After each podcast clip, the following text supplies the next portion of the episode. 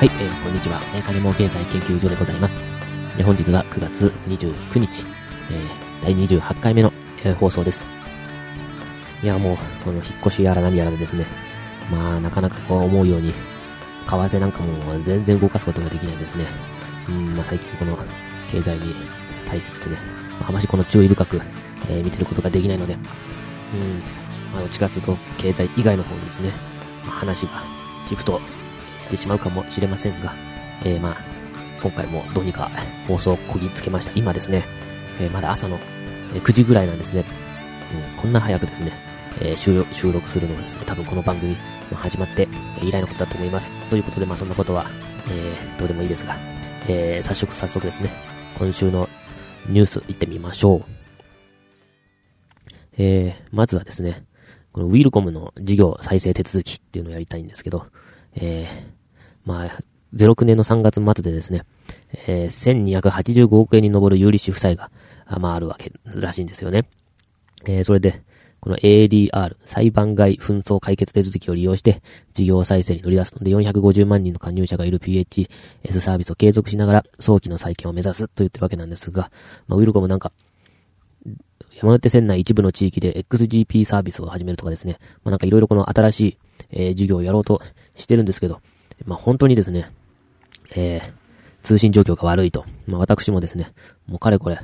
もう3年ぐらいウィルコム使ってるんですけどね、本当にこの通信状況の悪さ、うん、ほんと電波の入るところと入らないところが、えー、分かれてると。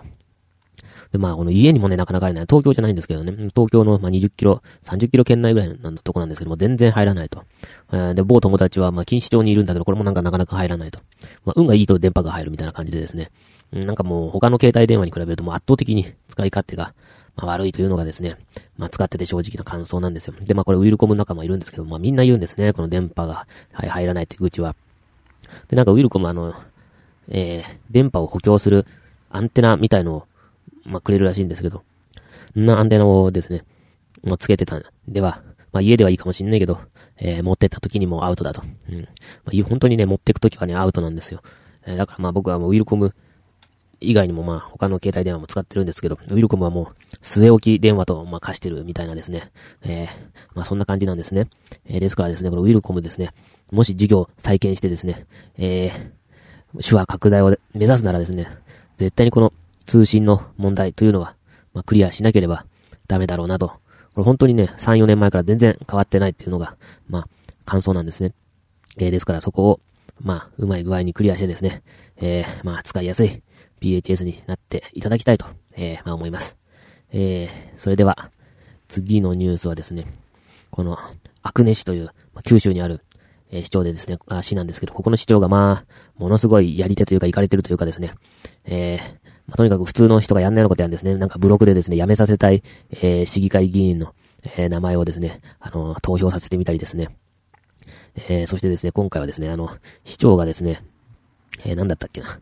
えー、あ、そう、市内の職員の人件費っていうのをね、書いてね、市役所内に貼り出したんですよ。これいやらしいですよね。普通やんないですよね。うん、そしたらね、それを、まあ、職員が頭きてね、は、破っちゃったんだって。えー、そしたらですね、市長がそれを懲戒免職にしたと、その職員を。それに対するこの弁護士費用を盛り込んだ補正予算が盛り込まれたし、200万円もかかるらしいんですね、この訴訟費、訴訟費用っていうのが。で、この訴訟費用の、えー、市がその訴訟費用を払うから、あ、いや、懲戒免職にしたらその男性がですね、職員が懲戒免職の取り消しを求めて訴えたんです、市側を。そしたら市側が、えー、それと争わなきゃいけないので、弁護士費用などをですね、224万円の補正予算、あ、弁護士費用は112万円なんですけどね、まあ、補正予算を、えー、市議会に、えー、上呈したら、えー、この市議会で否決されたと。うん。なんかもうざまみろって感じなんですけどね。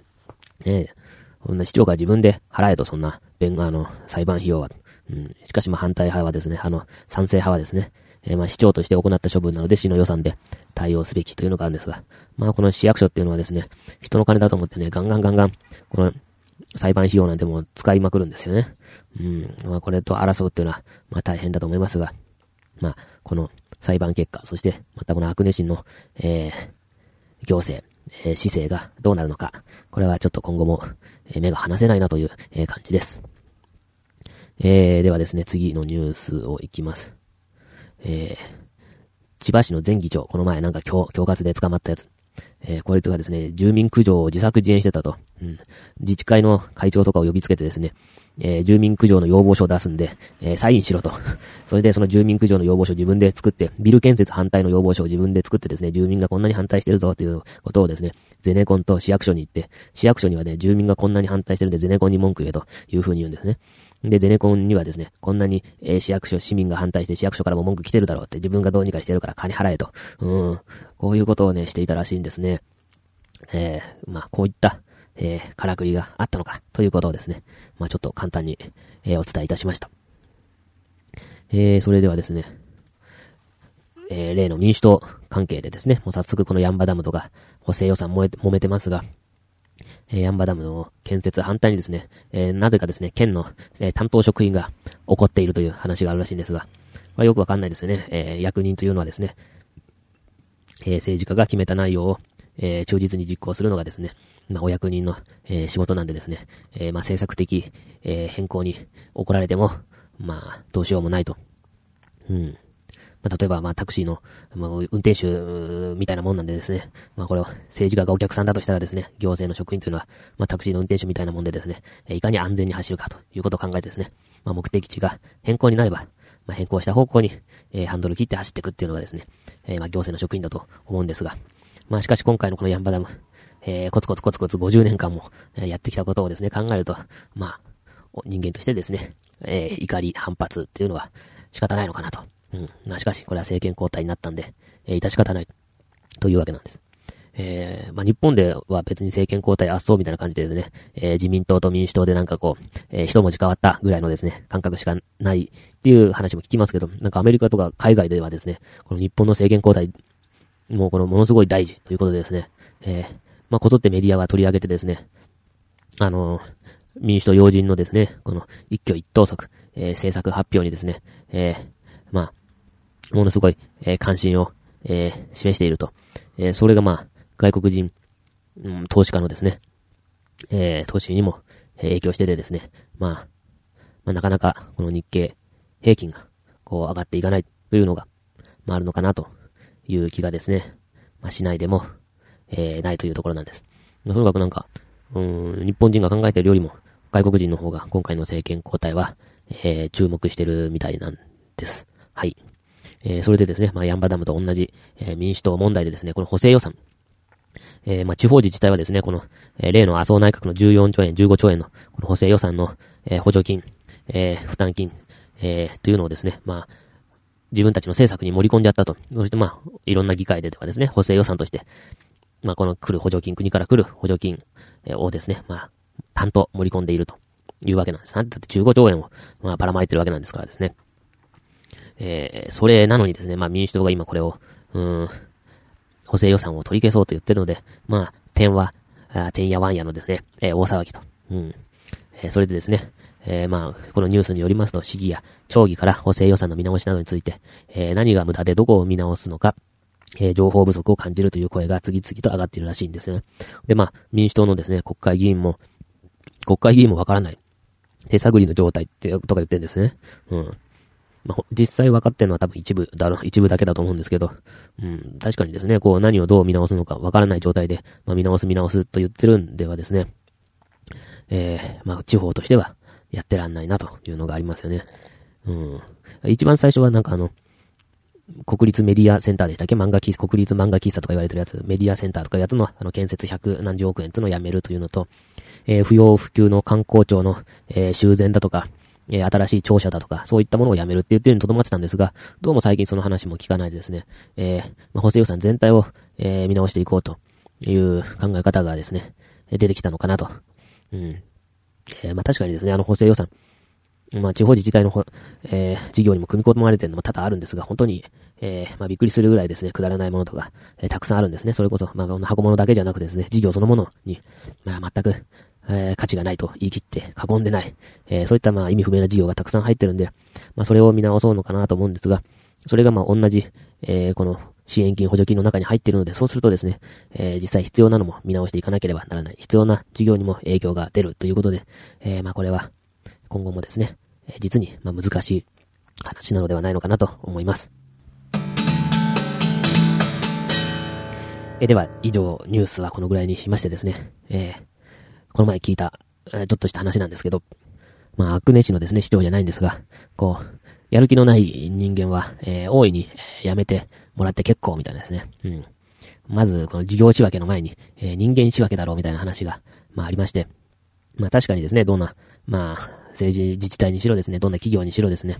うん、この職員、そして社員というのはですね、まあ、熱心な社員、えー、そして、えー、まあやる気があって、えー、よく働く社員というのが、まあ当然大切なんですが、まあ全員が全員、そんなわけではないのは確かなんです。そうするとまあこんだけ不況になってくるとですね、えー、まあ、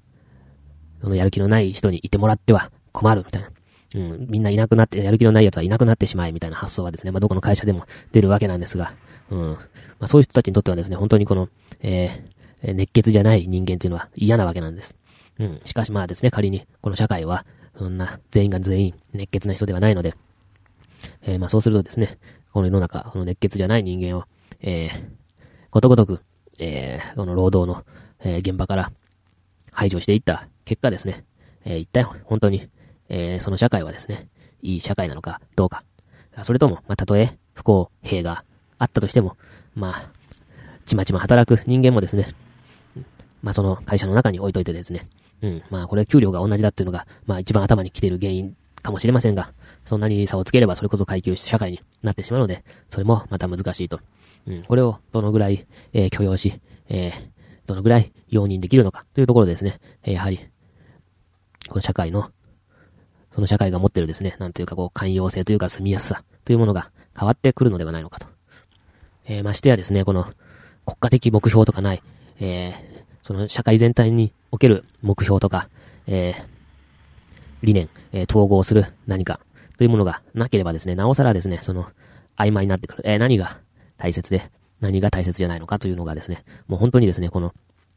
えー、売上とかですね、えー、効率性だけに求められてしまうというのは、まあ、非常に不幸なことではないのかと、え、思います。えですからですね、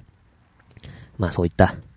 まああんましですね、僕は、この、もう熱血熱血やる気、満々の人とはですね、一緒にいると話をしてると、まあ疲れるなというのがですね、この前話してて、まあ思った感想でございます。えー、それではですね、えー、今週の